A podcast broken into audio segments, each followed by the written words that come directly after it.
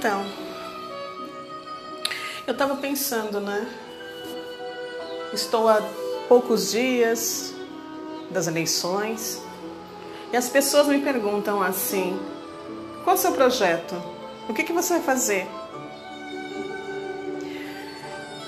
Tenho pensado em muitas coisas, desejo fazer muitas coisas, mas quem pode me orientar, me mostrar o caminho certo?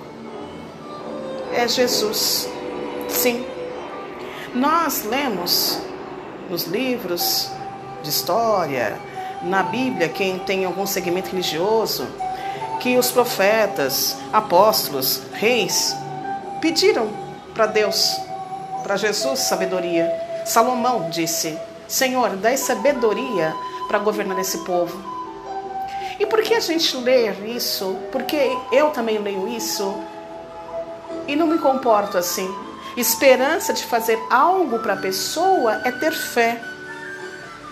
E Deus é um para todos. Ele disse: Eu sou o Senhor teu Deus. Ele não disse eu sou o Deus do espírita, do evangélico, do católico, do budista, dos judeus. Vem Jesus e diz: Creia em mim. Eu vim para que todos. E hoje, pensando aqui, ouvindo uma música e trabalhando na minha casa, e uma amiga falou para mim essa semana: Shirley, você já falou?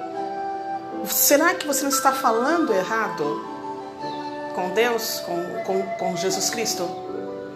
Você está montando a sua equipe, mas você já pediu para Ele montar a equipe para você? Eu creio, e eu creio também que você que vai me ouvir, crê, independente de credo religioso. Sim, pedir para Ele iluminar. Nesse período que a gente está vivendo, dessa pandemia, dessa quarentena que já, já passou mais de 40, o que a gente tem pedido? Como a gente tem comportado?